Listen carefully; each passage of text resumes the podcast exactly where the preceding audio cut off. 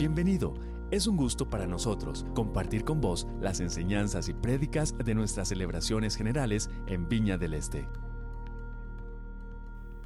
Buenos días. ¿Cómo nos cambia Dios? Buena pregunta. Y, y, entonces ese es el tema general, pero yo le puse el título El camino a la santidad y la voluntad de Dios. Ese tema a mí me trajo dando vueltas años de años. Si tiene su Biblia o su aplicación, Salmo 18, del 31 en adelante. Yo siempre he luchado con este concepto de santidad y la voluntad de Dios, santidad y voluntad de Dios, santidad y voluntad de Dios. Porque Dios espera que todo creyente viva una vida santa, así es. Pero la santidad no es algo que se espera de nosotros simplemente, sino que forma parte de un derecho de nacimiento que se nos prometió a cada uno de nosotros los creyentes. Pero hay que caminar. Es algo que se nos prometió, pero hay que caminar en santidad. Hay que caminar ese camino. La afirmación de Pablo es acertada. El pecado no se va a enseñorear de nosotros, dice Romanos 6:14. El pecado no se va a enseñorear de usted ni de mí. El concepto de santidad, cuando uno habla de santidad resulta que para mucha gente eso es algo antiguo y más para la generación actual. Ah, ya voy a hablar de cosas de viejitos. En algunas personas la sola mención de la palabra santidad le hace pensar en imágenes de un cabello armado en moño, las mujeres, ¿verdad? Antes, ¿se recuerdan, verdad?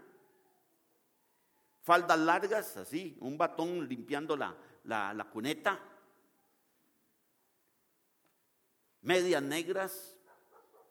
Otras personas asocian el concepto con una actitud chocante que expresa yo soy más santo que vos. Vos sos un mundano, yo soy un santo. Y con todo la santidad es un concepto de las escrituras muy claro. La palabra santo aparece más de 600 veces en la Biblia y en, diferente, en diferentes formas. Hay un libro entero, el de Levítico, que está dedicado al tema de la santidad. Si quiere ver de santidad, Levítico. Y la idea de santidad está entretejida en otras partes de las Sagradas Escrituras y en toda su extensión. Y lo que más importante todavía, Levítico 11:44, el Señor nos dice explícitamente y nos da un mandato, sean santos como yo soy santo. La idea de cómo llegar a ser santos ha sufrido variaciones como consecuencia de muchos conceptos falsos. En algunos círculos, la santidad equivale a tener en cuenta una serie de prohibiciones. Cuando yo crecí en Turrialba, bueno, crecí muy poquitillo, pero eh, digamos que crecía. Entonces, santidad era, no fume. Y cuando me fui a la iglesia empecé a fumar de todo, de todo lo que apareció. Verdes, amarillos, naranjas, rojos, blancos, mentolados, sin mentol, de todo. Dos, la bebida. Y tres, el baile. Todos los evangélicos de mi generación en Turrialba nadie sabe bailar. Tenemos tres pies izquierdos en vez de dos. Era pecado. Era pecado pasar al frente del billar porque ahí solo habían vagabundos pecadores. Entonces, cuando yo iba llegando al billar, yo salía aventado a la otra acera. Y todavía existe ese billar ahí. Y todavía siguen yendo los mismos a jugar naipe y dominó y un reguero de cosas. Entonces, la santidad era eso. La lista de prohibiciones según el grupo que se tratara era grandísima. Entonces, santidad era un reguero de cosas que no debes hacer, lo que no tienes que hacer. Y los que crecimos en eso nos damos cuenta. Y entonces, cuando seguimos un enfoque tal para alcanzar la santidad, corremos un peligro, el peligro de volvernos como los fariseos con una lista interminable de trivialidades que hay que observar o evitar y también una actitud de autojustificación. Si usted hace eso, usted no es santo. En cambio, yo no hago eso, entonces yo sí soy santo. Para otros, la santidad significa un estilo particular de vestimenta y modo de actuar. Para otros, en fin, significa una perfección que no se va a alcanzar. Idea esta que conduce ya sea al autoengaño o al desaliento en cuanto al propio pecado. Todas estas ideas para mí tienen cosas acertadas, hay cosas muy buenas en alguna medida, pero pierden de vista el concepto central. Ser santos significa ser moralmente intachables. Wow. Es estar apartados del pecado y por consiguiente estar consagrados a Dios. Por eso este mensaje esta mañana trata de dar una respuesta a qué camino seguir para estar en santidad y la voluntad de Dios. ¿Qué camino seguir para estar en santidad y la voluntad de Dios?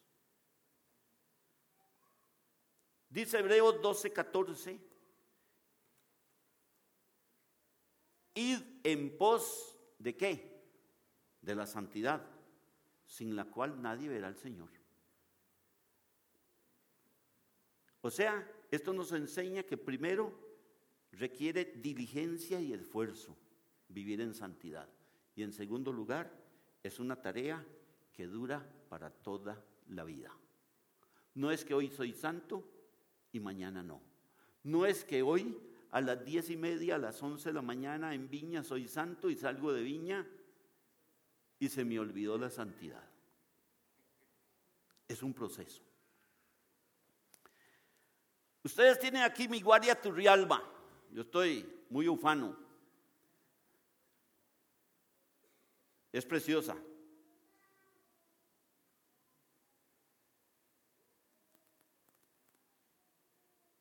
Esta guardia me la regaló un amigo que lo fui a visitar porque se le quebró el pie como en seis partes.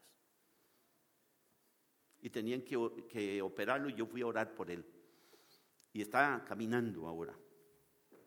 Después de tres años de muchos chineos, esta mata que me regaló mi amigo, la semana pasada florió. Es de verdad, no es de mentira. Es real. ¿Y saben qué? Tiene un olor delicioso. Huele riquísimo. Y aquí viene otra y probablemente nada más.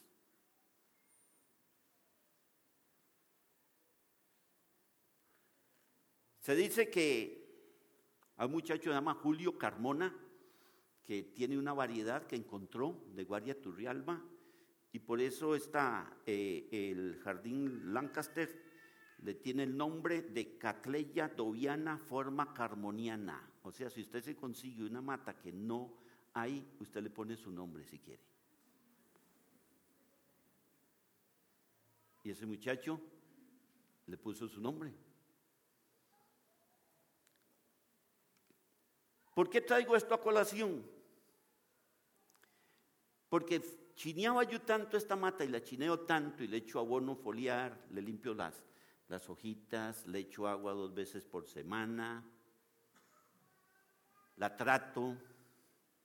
Todas las panties de mi doña que yo encuentro yo las rompo y se las pongo aquí porque crean un ambiente que es el que yo necesito. si, tienen, si tienen panties que van a botar, me las regalan, hablando en serio. No es que yo, yo tengo muchas, eh, yo, yo tengo varias orquídeas y las necesito porque crean un ambiente buenísimo. Bueno, la cosa es que allí fui donde yo me di cuenta lo que representa ser un agricultor. El agricultor tiene que arar el campo, tiene que sembrar la semilla, tiene que fertilizar al campo y tiene que cultivar, sabiendo siempre que en el último análisis enteramente las fuerzas externas son las que van a decidir si hay o no producción. Usted puede hacer todo. Yo esta mata, llegó un momento que yo decía, no hombre, bendita mata, Ah, yo les pongo música, les canto, pero dejé de cantarles porque canto muy feo. Pero les pongo música porque vi por ahí que hay que eh, las chineo, le digo, ¿cómo estás? ¿Cómo te va? ¿Y por qué no querés echar una florcita? Mira, a mí me gustaría mucho ver una flor tuya. Y mi esposa dice, gracias a Dios que estás en el patio, no van a decir que estoy loco, más o menos, ¿verdad? Pero entonces, cuando me fui para Turrialba la semana pasada, y le digo a mi esposa, hey, el domingo venimos y esa mata está floreada, y así fue. Cada mata que florea la paso del patio a mi sala. Hace 15 días tenía una guardia morada como así, grande. Pero yo le dije a la guardia morada, será la flor nacional, pero nada que ver con, con la guardia turrialba. Sí, hablando en serio. Busquen todo lo que lean sobre ella y dice, reconocida como la flor más bella del mundo. Wow. ¿Dónde están los turrialbeños? Hagan algo, digan algo. Ah, claro, es una realidad. Entonces, el agricultor sabe que no puede hacer germinar la semilla, como tampoco puede producir lluvia o sol necesarios para el crecimiento y obtener una cosecha. Y para que la cosecha sea necesaria o exitosa, depende de que Dios provea esas cosas. El agricultor, sin embargo, sabe que a menos que se dedique diligentemente a cumplir su parte, porque el agricultor tiene una parte que cumplir, que consiste en arar, sembrar, fertilizar y cultivar, no puede esperar una cosecha llegado el momento si no ha hecho bien las cosas. En cierto sentido, el agricultor y Dios están en qué? En sociedad. Están así, pegaditos de la mano. Y el agricultor solo va a obtener los beneficios que le corresponden si cumple la responsabilidad que le cabe a él. Si el agricultor hace bien su trabajo, ¿qué sucede? Obtiene buena cosecha.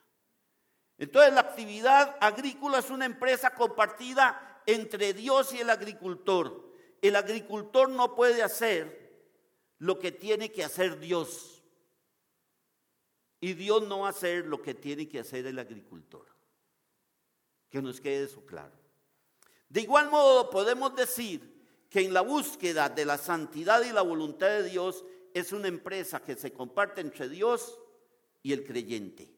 Nadie, ninguno de nosotros puede lograr alguna medida de santidad y saber cuál es la voluntad de Dios si no actúa de acuerdo a Dios en su vida. Pero de igual manera, la santidad y la búsqueda de la voluntad de Dios no es posible si el creyente mismo no se esfuerza. Hay que hacer un esfuerzo, hay que trabajar. Dios ha dispuesto las cosas de tal modo que nos resulte factible andar en santidad y encontrar la voluntad. Pero nos ha dado a usted y a mí la responsabilidad de hacer la parte práctica. Esa parte no la va a hacer Dios. ¿Está claro? Allí me di cuenta de que el esfuerzo humano es pequeño si solo se le compara con el inexorable plan de Dios.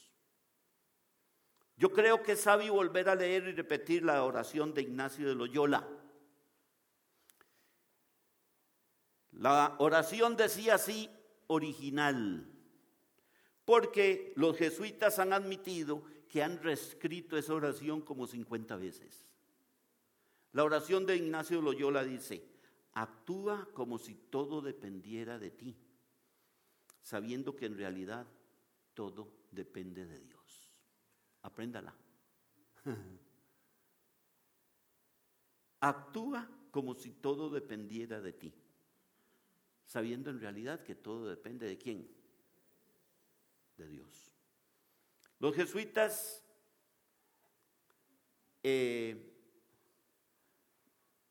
la cambiaron y ahora dice así, ora como si todo dependiera de Dios y trabaja como si todo dependiera de ti. Es la oración nueva. Vieran qué rico huele esa cosa. Está tirando perfume. Sí, sí, sinceramente. Si alguien quiere venir a olerla, la puede venir a oler y no es mentira. Por buen número de años, yo estuve luchando con esta siguiente pregunta. Señor, ¿Qué es lo que yo tengo que hacer por mi cuenta? ¿Y qué tengo que confiar que hagas tú para mi santidad y encontrar tu voluntad? Esa es una pregunta que me carcomía. Señor, ¿pero qué tengo que hacer yo y qué tenés que hacer vos? Yo no sé si usted se ha hecho la pregunta. Y solo cuando acabé por darme cuenta de lo que enseña la Biblia sobre santidad y voluntad de Dios, asumí la responsabilidad que me correspondía. Y entonces comencé a experimentar algún progreso en la búsqueda de la santidad y la voluntad de Dios. Voy a poner un ejemplo. Resulta que en el año 77 un grupo de soñadores llegó a Turrialba a Joan Manuel Serrat. ¿Cuánto les gusta Serrat? Bueno, como a mí me gusta mucho la música, principalmente eh, yo, yo fui cambiando los gustos. Al principio era rock y después ya me fui haciendo más viejo. Entonces ahora son otras cosas, pero siempre el rock. ¿verdad? Algunos de ustedes han escuchado la canción de Serrat Caminante, no hay camino, se hace camino al andar. ¿Han escuchado o no? ¿Sí o no? ese, ese, poema lo hizo Antonio Machado, poeta y prosista español, que se, eh, era del movimiento literario conocido como Generación del 98. Probablemente eh, este poeta es el que más se lee todavía. Yo quiero que le pongamos atención a, a esa canción. Dice, todo pasa y todo queda, pero lo nuestro es pasar. Pasar haciendo caminos Caminos sobre la mar. Caminos sobre la mar. Nunca, perseguí la gloria. Cántela, cántela, ahí está. Ni dejaré en la memoria de los hombres mi canción. Yo amo los mundos sutiles y gravidos y gentiles como pompas de jabón. gusta verlos pintarse de azul y gran al volar bajo el cielo azul temblar súbitamente y quebrarse nunca perseguí la gloria dice caminante son tus huellas el camino y nada más caminante no hay camino se hace camino al andar. Al andar se hace camino y al volver la vista atrás se ve la senda que nunca se ha de volver a pisar. Caminante, no hay camino si no estelas en amar. Hace algún tiempo en ese lugar donde los bosques se visten de espinos escucho la voz de un poeta gritar. Caminante no hay camino, se hace camino al andar y golpe a golpe, verso a verso.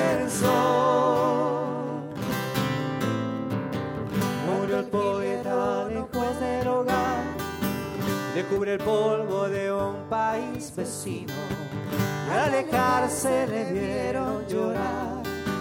Caminante no hay camino, se hace camino al andar y golpe a golpe, verso a verso.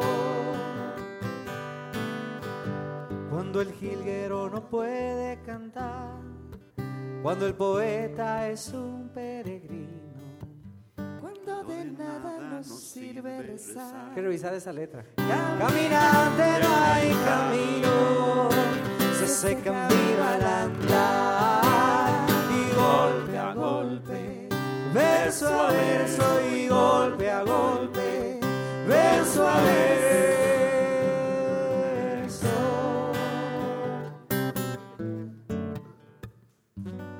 Muy bien.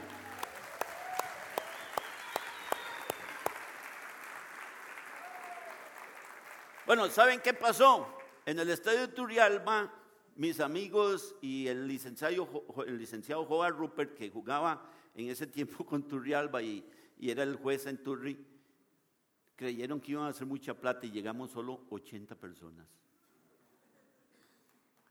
Pero eso no fue nada. Serrat llegó, bajó de una tarima lindísima y se sentó en la gramilla dicen, vengan, y nos sentamos alrededor de él. Y nos habló como si nos conociera toda la vida, contó anécdotas personales, a todos nos dio autógrafos. Y dijimos, ¿quién iba a tener el lujo de tener a Cerrada así hablar con él y hacerle preguntas de todo? La estrofa que más me llama la atención y que quisiera que examináramos y ponderáramos es, caminante, son tus huellas el camino y nada más. Caminante, no hay camino, usted hace camino al andar. ¿Qué piensan? ¿El camino de nuestra vida lo forjamos nosotros o ya está forjado? Y solo tenemos que descubrirlo y transitar por él. Y si alguien lo forjó, ¿es un camino trazado para el éxito o para el mal? ¿Qué piensan?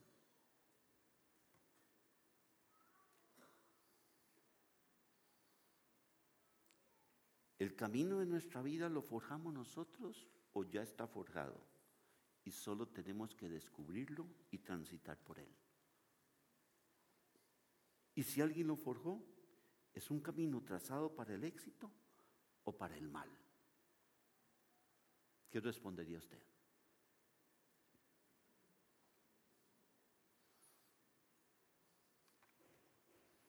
¿Qué piensa?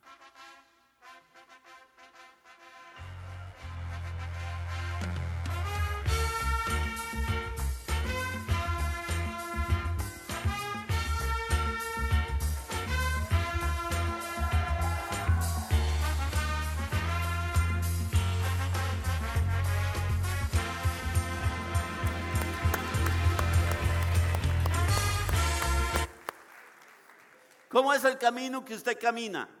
¿Todo llano o es así? ¿Qué dicen? Póngase de pie en este momento. Así todos ahí. Y tratemos de estirar y decir, decir, ese obstáculo yo lo paso. Vamos a ver, traten de. ¿ah? ¿Quién sabe? Yo con costura. ¿Ah? ¿Ah? Wow. La vida es llena de obstáculos. ¿O no? Estírese, hay un tirito. Y dígale al que está ahí a la par. Hemos logrado pasar los obstáculos. Si lo logramos. Hasta aquí, ¿cuántos obstáculos usted ha tenido que pasar? ¿O no? Apláudanse ustedes mismos y digan, sí lo logré, sí lo hice, sí lo hice y sí lo voy a hacer. Ok, pueden sentarse.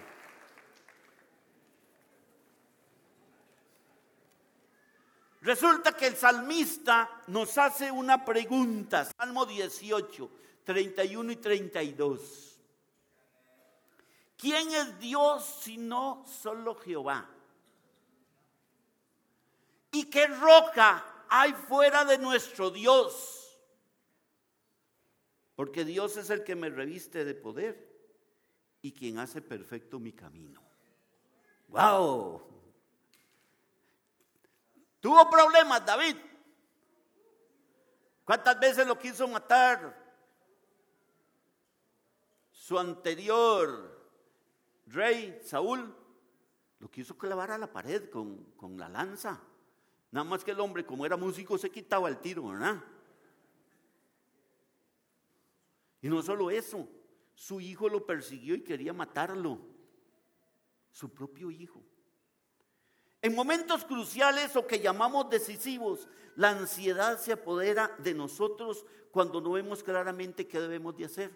Y comemos ansiedad. Ansiedad es cuando usted quiere arreglar los problemas del año entrante. No puede. Y nos gustaría saber cuál es la voluntad de Dios, cuál camino escoger que nos garantice éxito total. ¿Cuántos de los que estamos aquí nos gustaría que Dios nos mande así como, mira, paso uno tal cosa, paso dos tal cosa y paso tres esto? O sea, como los queques de tía Florita, que nos pague algo tía Florita por el anuncio. No pasa. Usted y yo no encontramos eso. Queremos hacer lo correcto, pero no estamos seguros de lo que debemos hacer o cómo debemos hacerlo. Y tenemos miedo de las consecuencias de entender las cosas incorrectamente.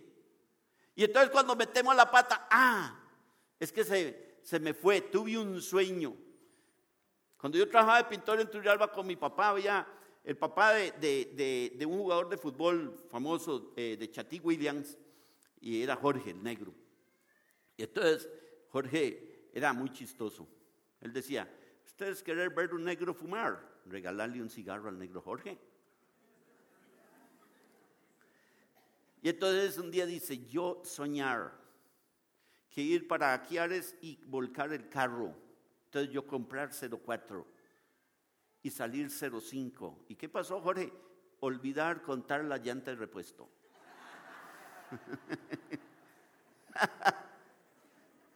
Entonces hay gente así. Es que Dios me dio un sueño, pero no lo pegué porque yo creo que se me olvidó algún otro elemento, ¿sí o no? Como justificando a Dios. Usted no tiene que justificar a Dios de nada.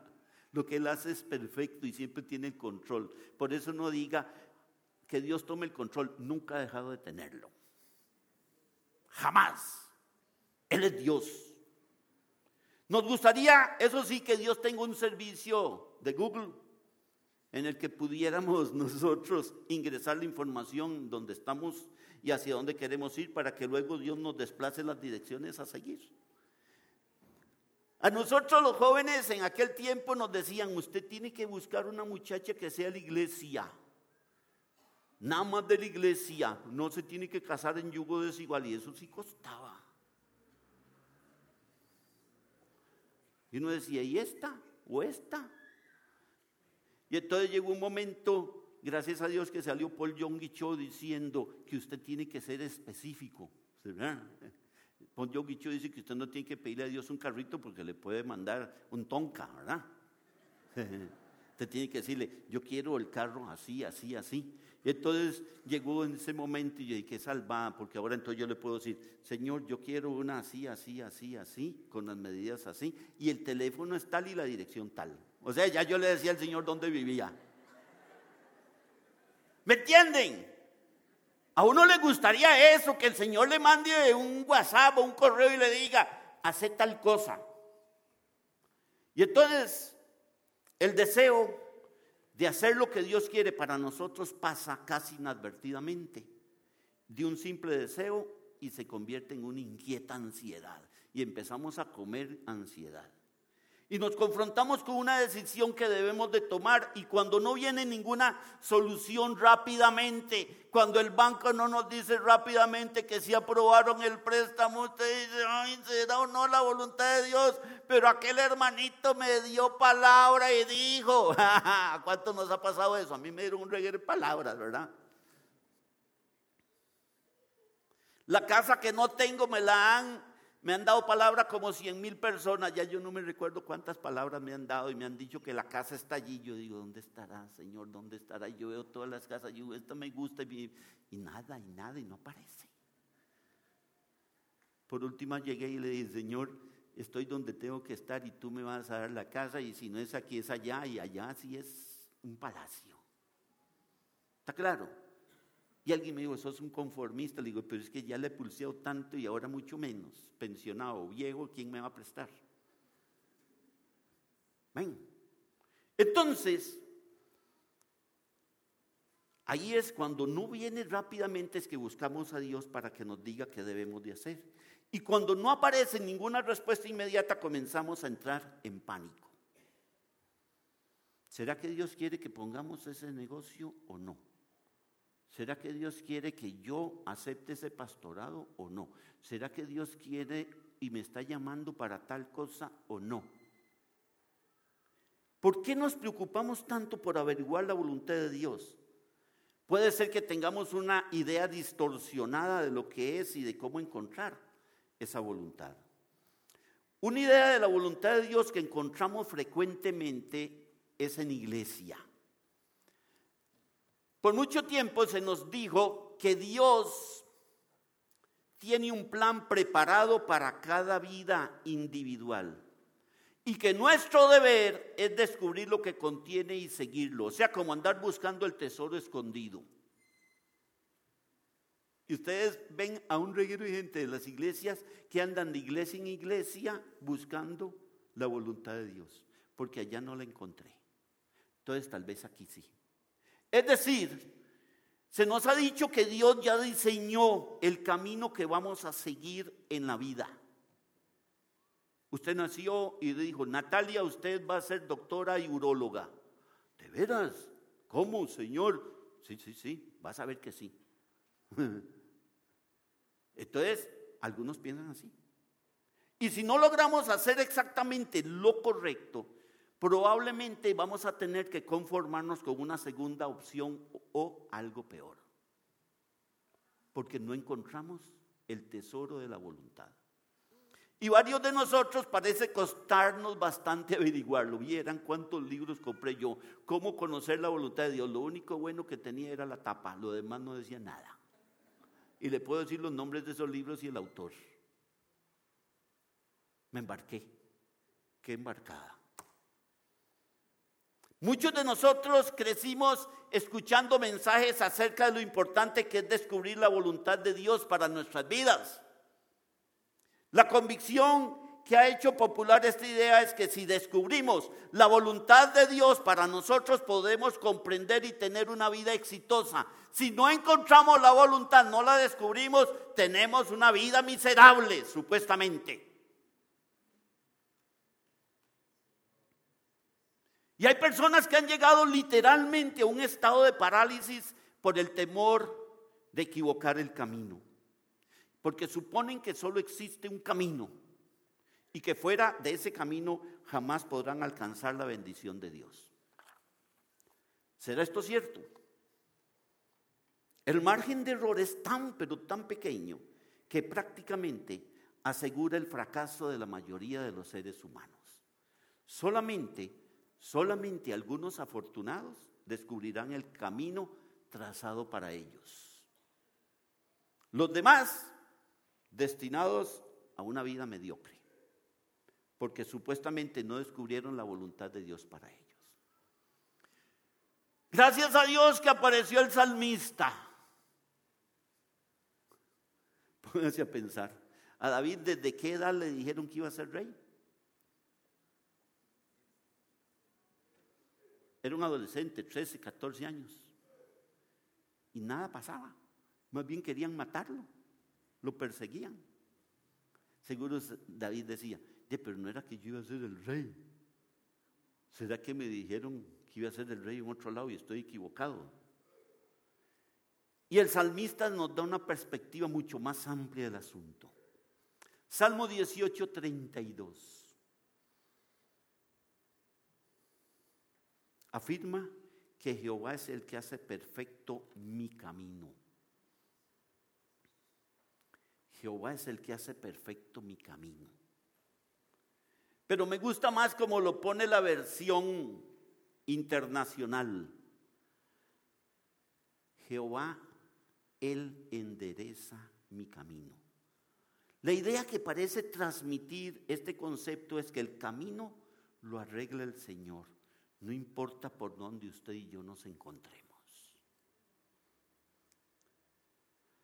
Antes había un ritmo que bailaban la gente de, allá de Limón. Allá en Turrialba la influencia de Limón es grandísima.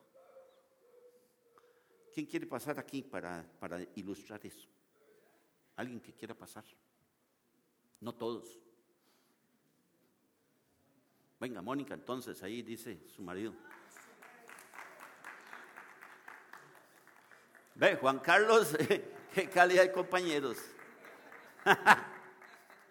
Pero usted, por pasarse, ganó un premio. Cuando yo divida la mata, le va a regalar un hijo. Ay, qué lindo. Ah, ¿vieron? Ah, sí, sí. Ok. Lo que está diciendo, disculpen, hágase para acá. Lo que está diciendo es que vamos en el camino y a veces Dios nos va haciendo como así. ¿Ya? Y no nos va a dejar que hayamos por otro lado. Él es el que endereza nuestra vereda. Gracias.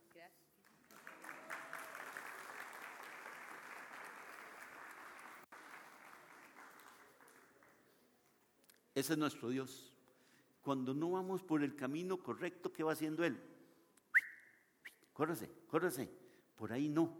Puede ser que usted diga, yo voy por aquí. Él te va a respetar. ¿Está claro? Pero si usted escucha como tiene que escuchar y vive en santidad como debe vivir, el Señor le va a ir indicando la senda.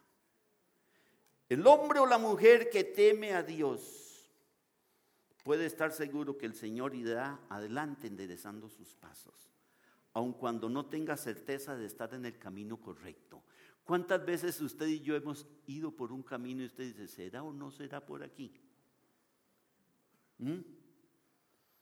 Y entonces es donde usted oye, si se le abren puertas, de siga. ¿Hemos oído eso? Pero como nos dice Tomás Merton, Tomás Merton era un monje muy, muy renombrado, un escritor católico y místico. Él fue poeta y activista. Y Tomás Merton dice que el hecho de que usted y yo no tengamos esa certeza no significa que no estemos en el camino correcto. Y Tomás Merton tiene una oración que me encontré preciosa, ahí está. Mi Señor Dios, no tengo idea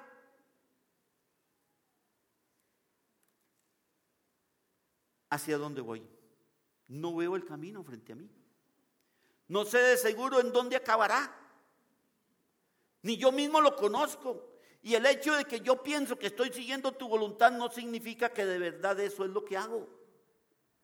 Pero yo creo que el deseo mismo de complacerme, de complacerte, te complace. Y yo espero llevar ese deseo en todo lo que hago. Yo espero no realizar nada nunca aparte de ese deseo. Y yo sé que si yo hago esto me dirigirás por el camino recto aunque no lo vea. Por eso confiaré en ti siempre, aunque me vea perdido y a la sombra de muerte. Nunca temeré porque siempre estás conmigo y nunca me dejarás que enfrente todos los peligros solo y por mí mismo. Pensamiento de soledad.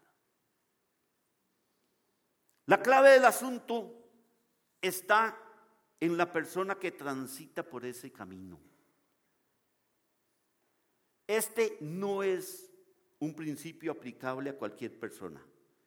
Solo se aplica a aquellas personas que de todo corazón desean hacer lo que es correcto y vivir en santidad ante los ojos de Dios. ¿No es esta acaso la experiencia de José?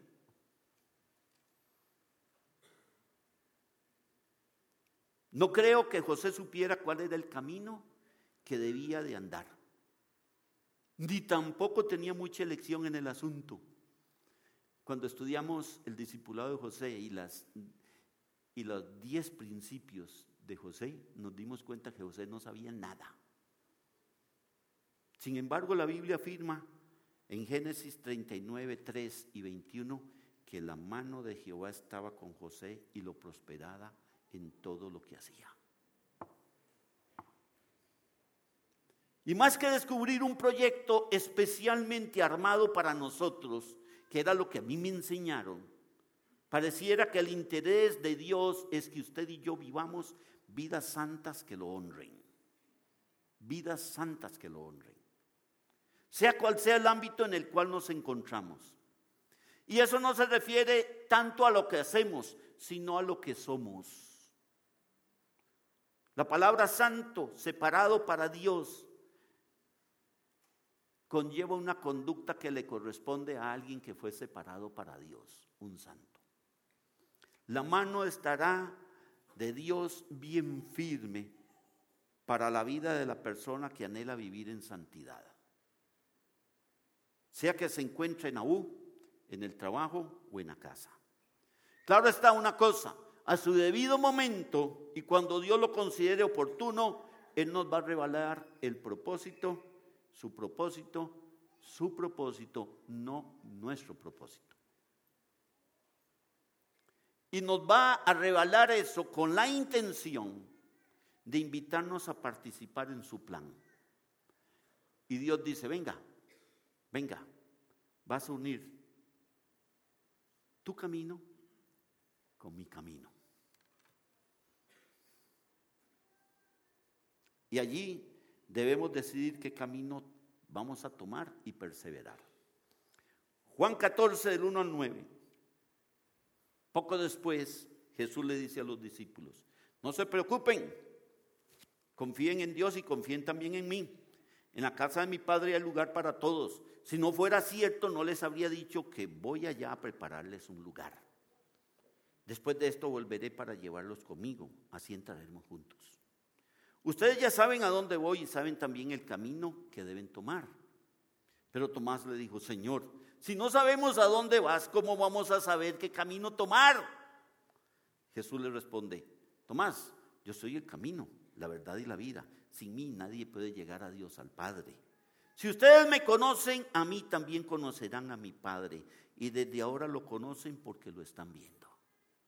Entonces Felipe le dice, Señor, déjanos ver al Padre. Eso es lo que necesitamos. Y Jesús le contesta, Felipe, ya hace tiempo que estoy con ustedes y todavía no me conoces. El que me ha visto a mí, también ha visto al Padre. ¿Por qué me dices, por qué me dices, déjanos ver al Padre? Yo quiero decirles que no, no hay un camino marcado. Lo que hay es una relación marcada para seguir. Hay una relación marcada para seguir. Hay un destino, Dios el Padre, y un camino que se llama Jesús. No hay una ruta, sino una relación personal con Jesús que nos va conduciendo hacia el Padre. Relación. El camino se va forjando en esa relación personal con Jesús, como dice la canción de Serrat, estelas en amar. Relación donde se da una simbiosis entre caminante y camino, como esta mata tiene una simbiosis con esta raíz. Ella le produce nutrientes y ella está agarrada allí. Usted y yo tenemos que tener una unión con el Señor, así de simbiosis. Porque entre más me parezco a Jesús, entre más lo imito, más camino me vuelvo y más caminante se vuelve Él. Entre más me parezco a Jesús, más camino me vuelvo y Él se convierte en más caminante en mi vida.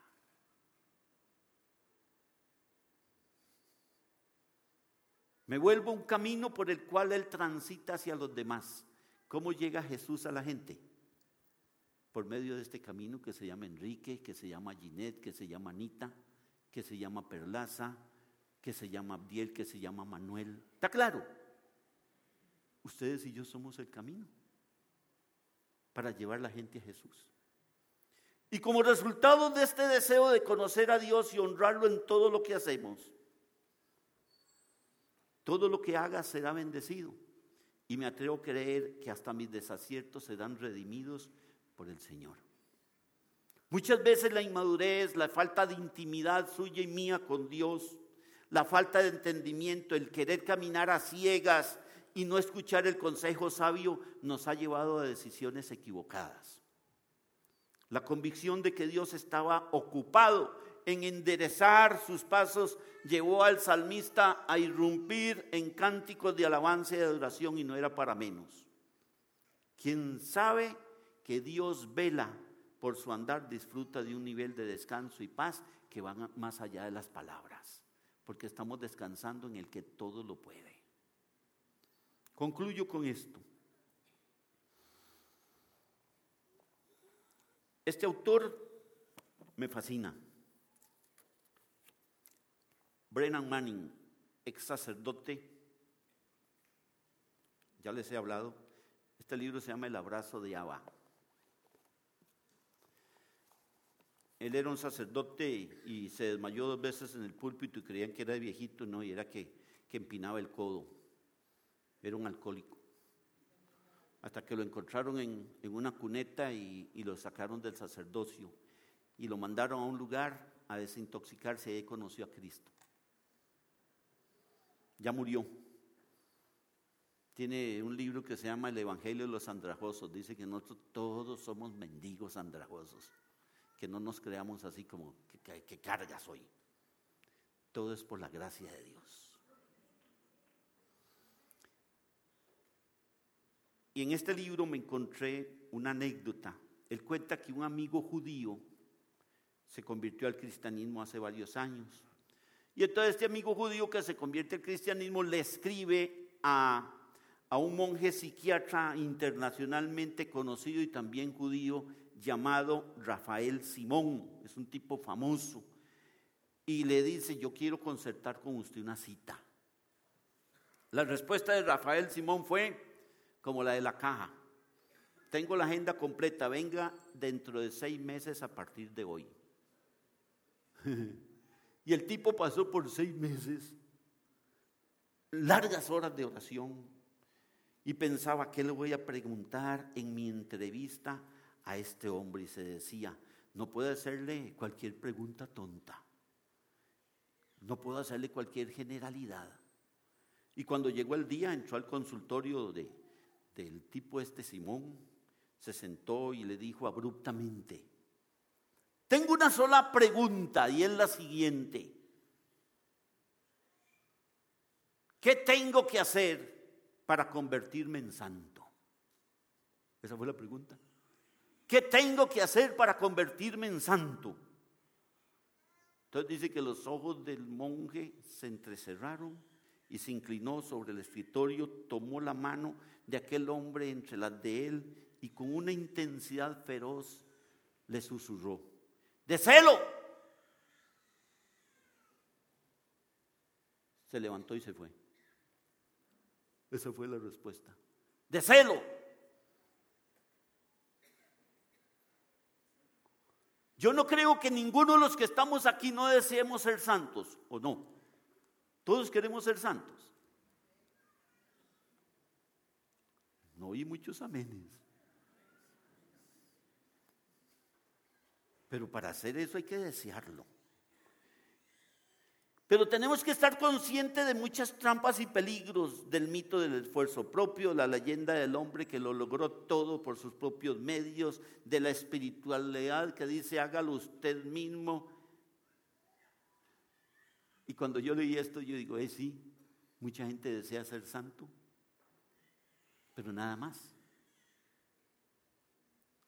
Pero sabiendo que quien toma la iniciativa es Dios y que por su gracia somos salvos, yo creo que tenemos que ser muy sinceros y serios de la ferocidad, de la determinación que corresponde cuando uno acepta a Cristo. Uno acepta a Cristo no para venir a sentarse en una silla o en una banca, acepta a Cristo para ser santo. ¿O no? ¿O estoy equivocado? Él nos llamó a ser santos, como Él es santo. Usted aceptó a Cristo y no solamente levantó la mano, usted está diciendo, yo muero al pasado, inicio una nueva vida de santidad. Que es un proceso que usted tiene que caminar, que es un camino de obstáculos, que cuesta.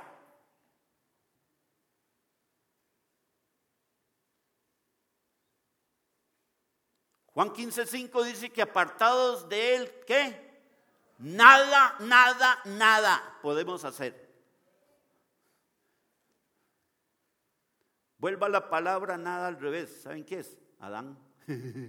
Adán no era nada. Salió de la nada y se convirtió en nada cuando pecó. Interesante, ¿ah? Nada. Pero sin mi cooperación, Dios no puede hacer nada.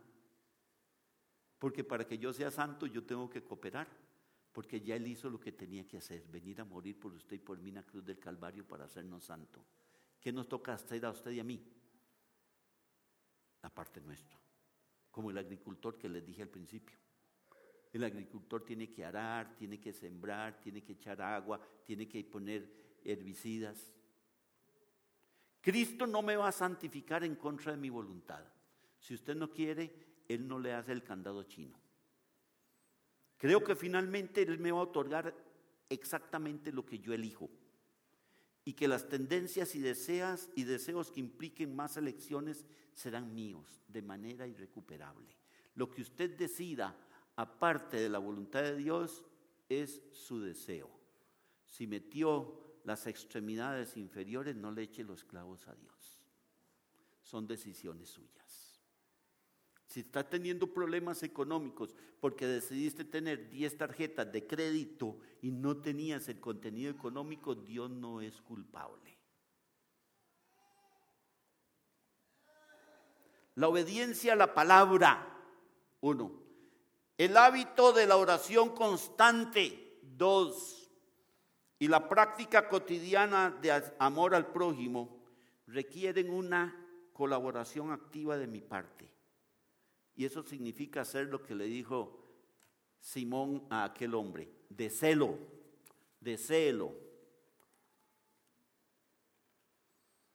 Y recuerde esto, ustedes y yo vamos caminando.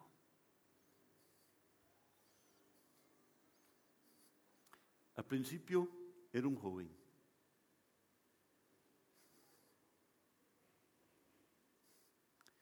Que hasta podía correr obstáculos. Pero ya ahora es un viejo que necesita ayuda.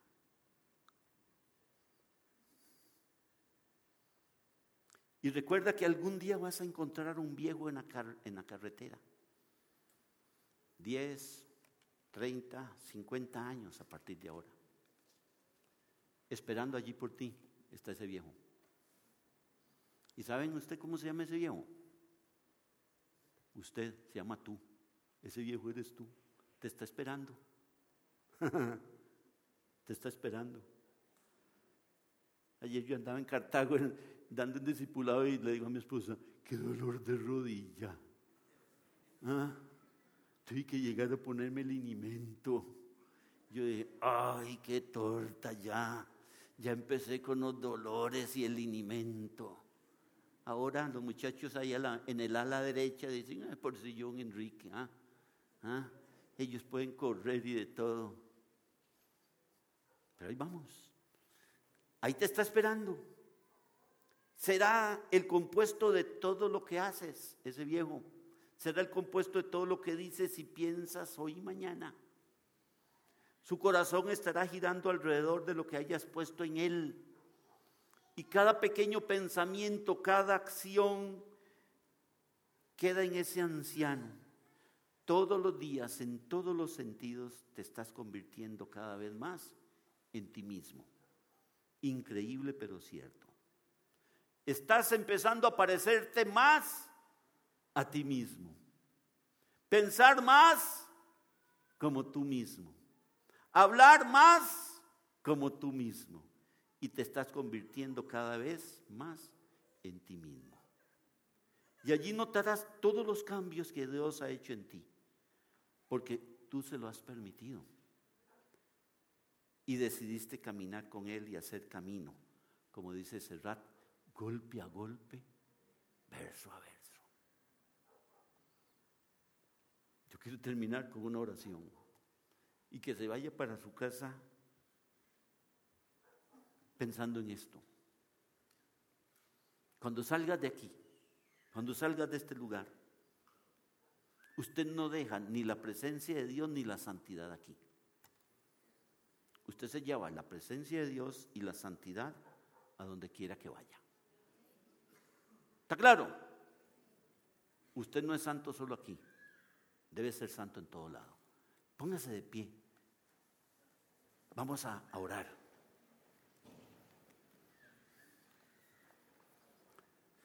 Señor, es tanto lo que deseo hacer, cosas grandes por ti, Señor. Me gustaría tanto hacer un gran gesto, hacer algo espectacular, hacer algo grande, Señor pero tú no me pides que haga ese tipo de cosas. Tú me pides más bien que haga cosas pequeñas, insignificantes, que conforman mi vida cotidiana. No me pides que haga algo grande y glorioso, solo me pides que haga mi trabajo. No me pides que haga algo realmente espectacular, solo me pides que ame a mi prójimo, Señor. No me pides que haga algo completamente estupendo, Padre, solo que haga los deberes rutinarios, cotidianos, de una persona que trabaja y que con mi trabajo le da honra y gloria a ti, Señor. Señor, que cuando yo sienta que lo que hago es insignificante y de poca importancia, ayúdame a recordar que todo lo que hago es significativo y también importante ante tus ojos, porque tú me amas y tú me has colocado aquí, Señor, y nadie más puede hacer aquello que hago yo exactamente de la manera que yo lo hago. Y Señor, yo creo que es mejor que yo te agradezca por no pedirte nada tremendo para mí. Porque cuando me concentro en esta idea, yo creo que no estoy a tu altura. Gracias Señor por conocer mis habilidades y también mis debilidades. Y por permitirme servirte a pesar de mi pequeñez, Padre. Te ruego, Padre, que nos des a cada uno la posibilidad de ser santo como tú eres santo. Te pido perdón cuando te he fallado pero te agradezco que eres un Dios grande y que siempre está presente y tienes cuidado de tus hijos. Oramos Señor en el nombre de Jesús.